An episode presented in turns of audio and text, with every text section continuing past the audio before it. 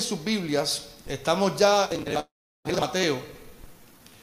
Eh, Mateo capítulo 1. Perdón. Mateo capítulo 1. Eh, no apunte los versos. Eh, creo que es el 11. Les voy a decir ahora. Mateo 1. No apunte los versos, pero los tengo aquí. Mateo 1 del 18 al 24. Al 25. Cuando lo tenga, diga amén. Mateo 1 del 18. me escucho, me escucho. Del 18 al 25. Y recuerda que yo lo leo en la traducción lenguaje actual. Así que es un poco distinta, pero más entendible para nosotros. Y así fue como nació Jesús, el Mesías. Su madre estaba comprometida para casarse con José, pero antes de que vivieran juntos, se supo que ella estaba embarazada. José era un hombre bueno y obediente a la ley de Dios. Como no quería acusar a María delante de todo el pueblo, decidió romper en secreto el compromiso. Mientras, mientras pensaba en todo esto, un ángel de Dios se le apareció en su sueño y le dijo, José, no tengas miedo de casarte con María. El Espíritu Santo fue quien hizo que ella quedara embarazada. Cuando nazca el niño, lo llamarás Jesús. Él va a salvar a su pueblo del castigo que merece por sus pecados. Cuando José despertó, obedeció al ángel de Dios y se casó con María. Pero no durmieron juntos como esposos antes de que naciera el niño.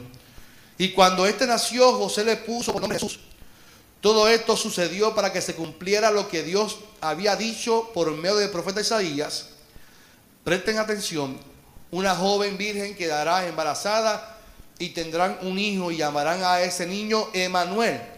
Este nombre significa Dios está con nosotros, dice el tema de esta mañana. Dios está con nosotros. Dile que está Dios está con nosotros. Señores, esta mañana te damos gloria y honra por tu presencia, por tu amor infinito, por tu bondad y por tu palabra. Habla a nuestro corazón, estamos dispuestos a recibir tu palabra y ser transformados por la misma. No queremos salir como llegamos lugar, sino que tu palabra bendiga y transforme nuestra mente y nuestra actitud. En el nombre de Jesús oramos, ya conmigo, amén. Amén y amén. Mayormente, ya acercándose a la, actividad de Jesús, que es, ¿verdad?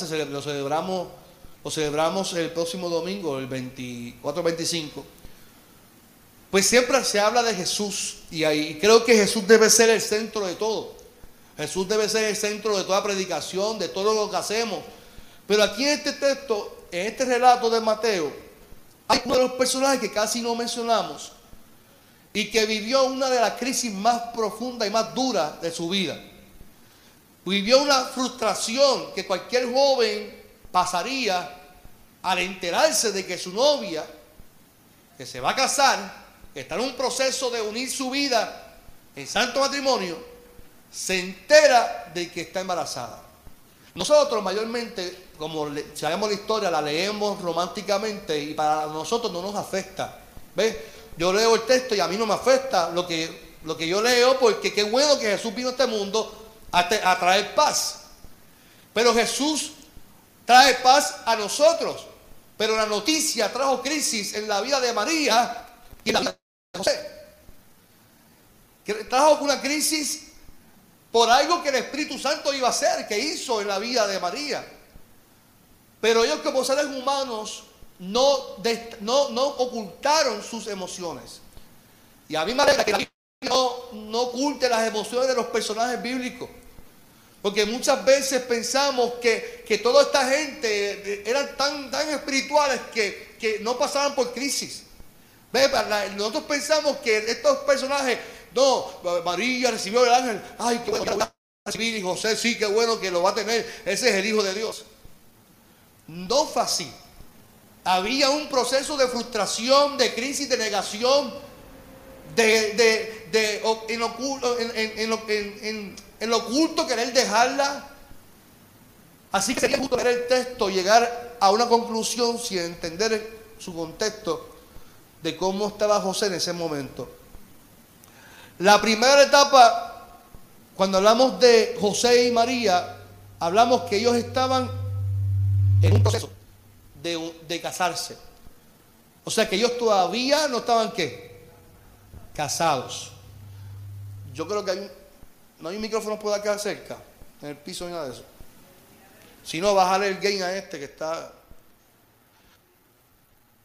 Así que Ahora sí, ahora sí. Así que hablamos de que había un proceso de, tradicional, nuestra cultura. Por ejemplo, yo que, me casé con mi esposa, con Lilian, pues, pues yo como hombre le pedí matrimonio, pero lo hablé con sus papás. Hablé, mira, yo me quiero casar con su hija.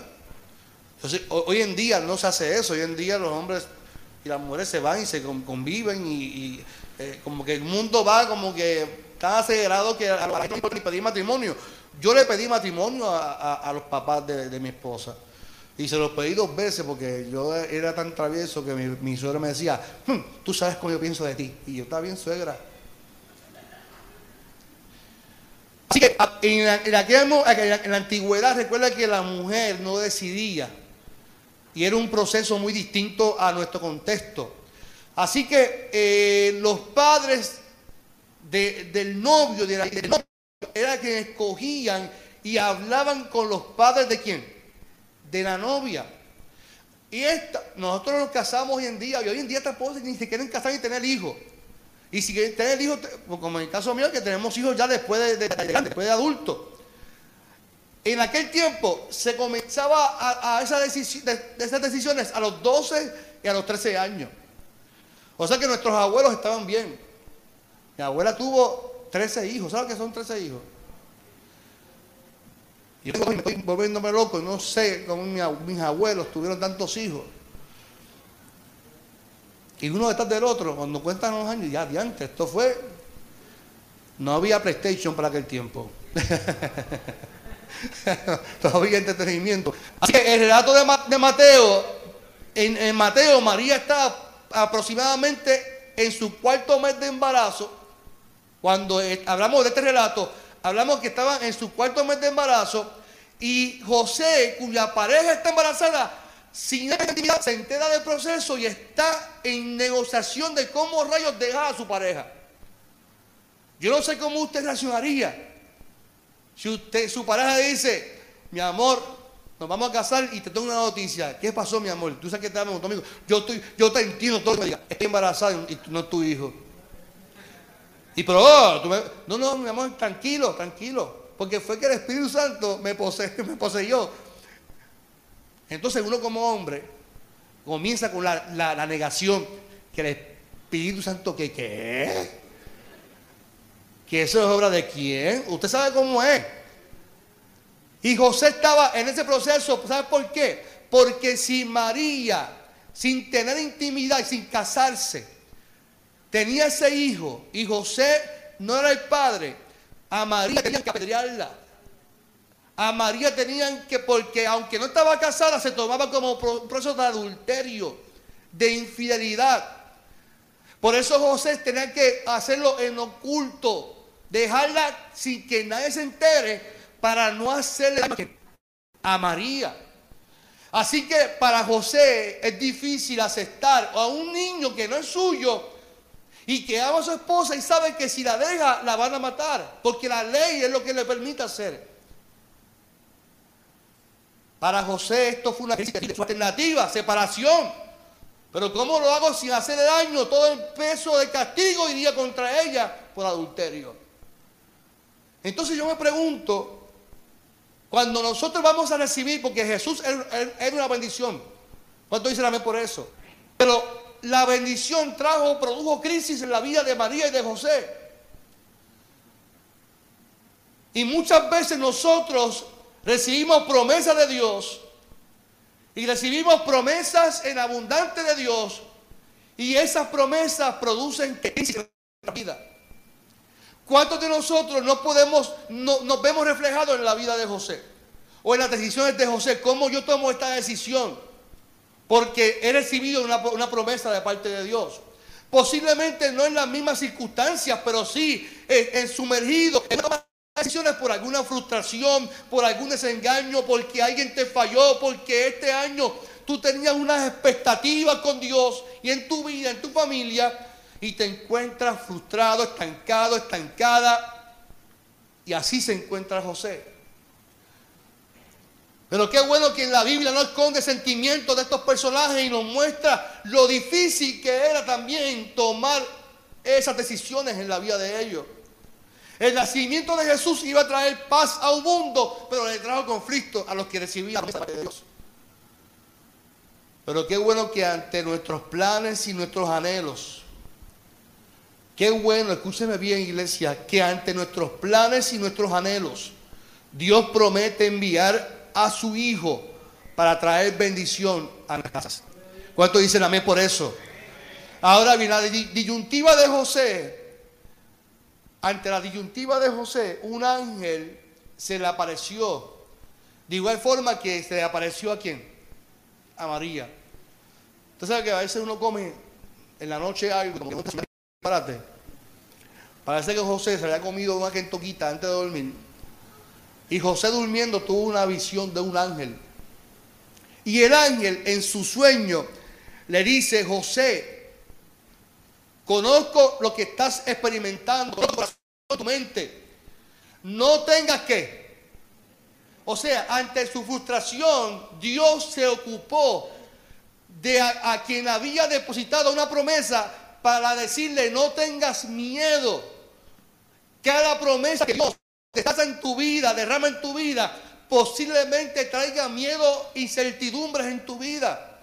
Cada vez que Dios deposita en ti una bendición, puede ser que traiga miedo, incertidumbre, pero qué bueno que Dios va a buscar la manera de aclarar tu mente. No tengas miedo porque yo estoy en el proceso. El hijo que tiene tu, pareja es enviado por el Espíritu Santo de Dios. Fue él quien hizo que ella quedara embarazada. Y cuando nazca el niño, o sea, le llamarás Jesús porque Él va a salvar a su pueblo del castigo que merece por sus pecados. Hay, algo que yo veo en el texto, algo lo veo y, es que hay promesas que no, no, no tengo que entender en el momento. Hay promesas que llegan a nuestras vidas que posiblemente yo no las voy a entender en el momento. Por ejemplo, cuando Dios me llama a mí al pastorado, yo, no entendía eso. mi vecina de frente, que es mi vecina nueva, que me dice que el vecinito de al lado le hace maldades a ella. El nene tiene 10 años. Y el nene cogía excremento de, de, de, de, perrito y se los tiraba para el. Y mientras ella me contaba, yo me transportaba en mi niñez. Y yo decía, diantre, todo lo que pasó a mi papá y mi mamá. Porque yo le tiraba huevo a los carros. Yo hacía esas maldades o peor. Y yo decía, mira, yo entiendo, porque mis vecinos lo, vivieron conmigo también. Y entonces, cuando Dios me llama al pastorado, hay promesas que yo digo, pero ¿cómo tú me llamas a mí siendo como yo fui en mi, en mi juventud? Mi papá está aquí, testigo.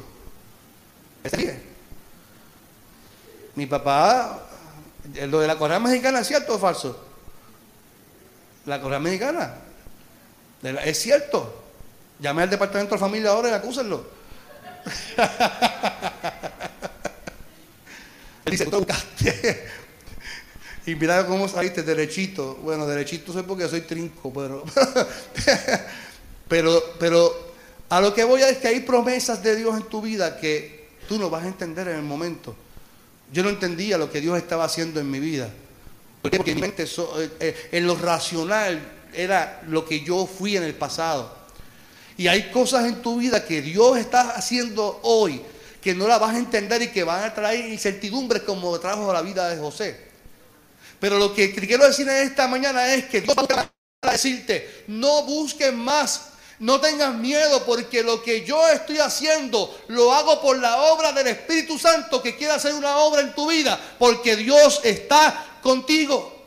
Dios ha venido a salvar al mundo y la promesa de tu vida él quiere salvar tu vida, Él quiere salvar tu matrimonio, Él quiere salvar a tus hijos, a tus nietos. Y porque no lo entiendes, tienes que estar en paz, dejar tu miedo a un lado y confiar en la promesa de Dios. ¿Cuánto dicen amén? Hay cosas que no las vamos a entender, que traerán crisis a nuestras vidas, pero son las mismas que están cargadas de un gran depósito de bendición para nuestras vidas. Y que al final, aunque nos cueste, aunque nos cueste, y estemos a punto de rendirnos como José, yo no sé como José hoy. José estaba buscando, yo hoy la dejo y me voy.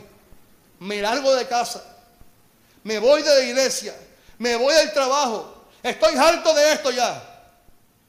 Yo no sé cuántos se encuentran así, pero en un año posiblemente venimos cargados de frustraciones, venimos cargados de tantas cosas que nos han pasado. Y así como tú llegaste hoy a la casa del Señor y los que nos están viendo, lo, así como tú estás, tienes que decirle al Señor, aquí está mi necesidad, porque otro te dice, no tengas miedo, yo estoy contigo y lo que está en la promesa de Dios es de parte de Dios. Posiblemente no lo vas a entender hoy, pero mañana sí. Dios está contigo en tu proceso porque Él te va a bendecir. Aleluya. Hoy posiblemente, gracias, ¿quién me atrajo? gracias Juan Carlos. Llorando si alguien se... Dios lo usara en este momento.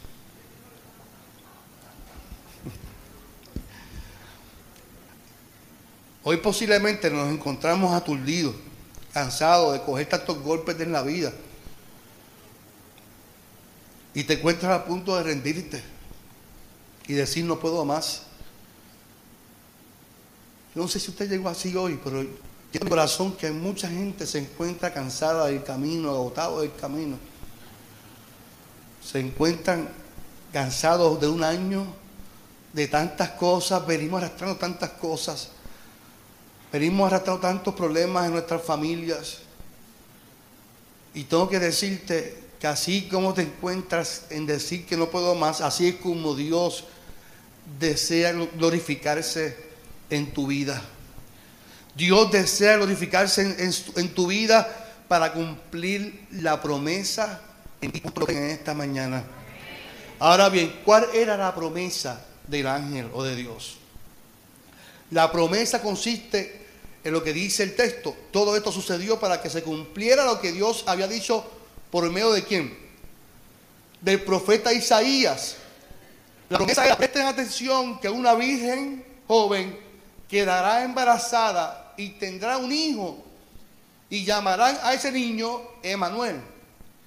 Que este nombre significa, lo, lo explica el mismo profeta, significa que Dios estará con quién? Con nosotros. Así que ante la crisis y la noticia de, María embarazada, José con dudas, el centro de la promesa para ambos era la promesa de que Dios había depositado en María la bendición para salvar no a la humanidad. La responsabilidad de María y de José aceptar era que eh, en ella había el niño que venía a rescatar la humanidad, según la profecía en Isaías. Desde los tiempos antiguos, Dios estuvo y en los tiempos de hoy, Dios sigue estando, iglesia. En la historia no, nos consta que alguien le hubiese llamado Emanuel a nadie. Pero el hecho de que Mateo nos traduzca su nombre y diga que ese nombre pretende ser un título indicativo. el Jesús no, no, era, eh, no se llamaba Emanuel pero es un título del niño. El título del niño es Emanuel, que significa Dios estará con quién? Con nosotros. Así que lo que está diciendo Isaías y lo que Dios promete en este tiempo es que desde ese momento la promesa que este niño era que Dios iba a estar con, con ellos. Algo Porque para ellos solamente Dios se encontraba en un altar. En la antigüedad Dios se encontraba en un altar para que Dios pudiera intervenir. El pueblo tenía que intervenir con quién? Con el sumo Ahora Dios está prometiendo que Él iba a estar siempre con quién? Con todos ellos. Así que su promesa era que Dios iba a estar con ellos. Y Jesús, que el nombre significa Dios salva. Y este nombre explica lo que Dios hace. Es la humanidad por medio de este niño Jesús. Y quiero que observemos algo. ¿En qué momento de nuestra vida Dios no ha estado? ¿En qué momento de tu vida Dios no ha estado? El momento más oscuro que posiblemente haya sido el momento más duro del camino. Pero cuando pasamos el valle, vemos que Dios, aunque no lo vimos en el momento, Dios sí estuvo. Nosotros en el momento nos cegamos. La crisis, como siempre digo, la crisis. Y la crisis nos hace que no veamos con claridad. Si usted quiere tomar una mala decisión, tómela en un momento de crisis. La va a tomar con su mente y su visión totalmente nublada. No va a ver con claridad ni va a pensar con claridad. Así que no va a ver la solución y la visión de Dios. Para eso está la respuesta del ángel. Dios está contigo. No tengas miedo. No tengas miedo es que tiene que haber paz y tranquilidad en tu corazón. Tiene que haber quietud y confianza en la promesa de que Dios está contigo. Y que en la historia de promesa y la sigue cumpliendo en tu vida hoy. ¿Cuántos lo quieren conmigo en esta mañana? Ya a una semana de celebrar su nacimiento, afirmemos que su presencia está en todo momento en nuestras vidas. ¿Cuántos dicen amén? Oye, Mateo una referencia que no quiero pasar por alto y con esto voy a terminar. Mateo, al final su libro, quiero que lo busque, Mateo 28, 20, hace la afirmación de la profecía, pero es Jesús quien la hace. Busque, busque Mateo 28, 20, búsquelo. Mateo 28, 28, 20.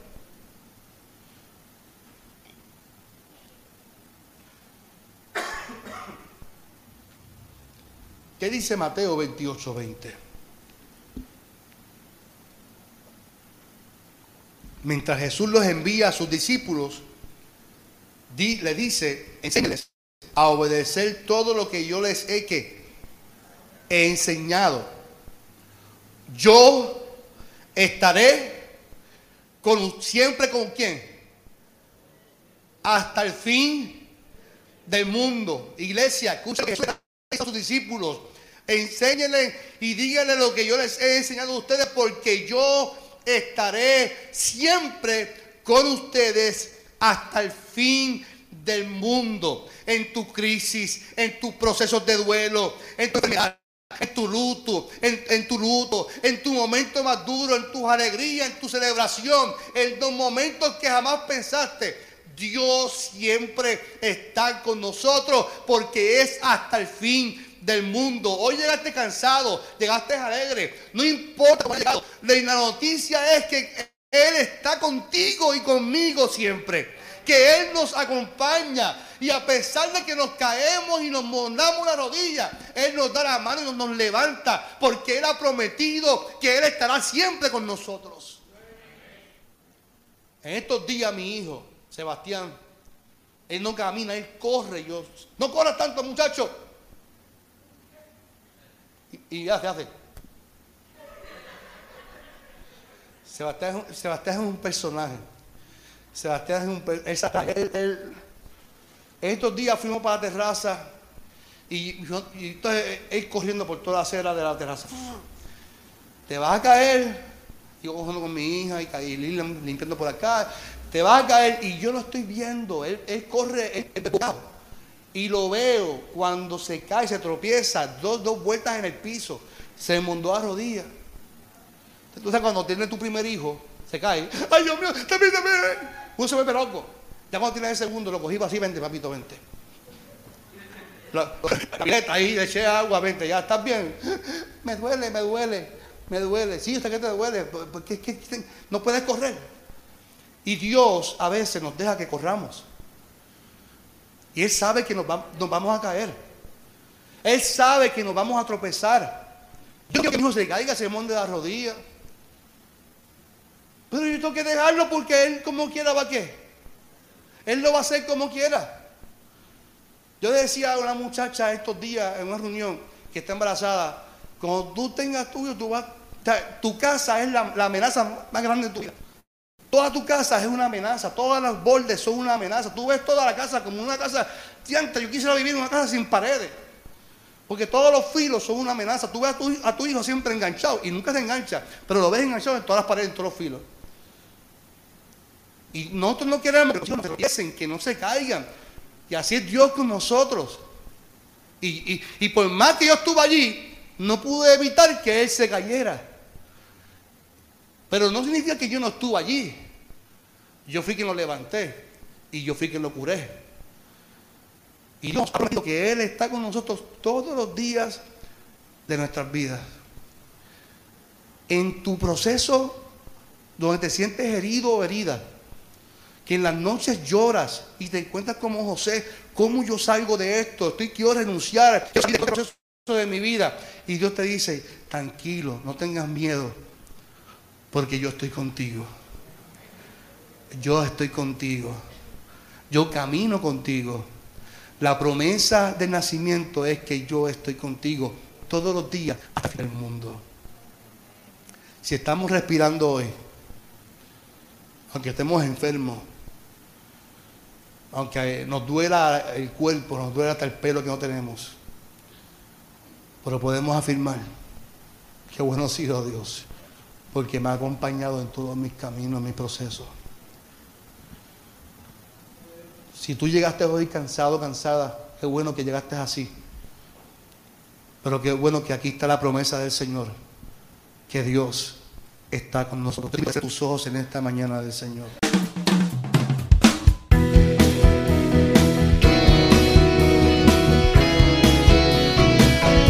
Esto fue Transformando Nuestro Pueblo con el pastor Carlos Armando.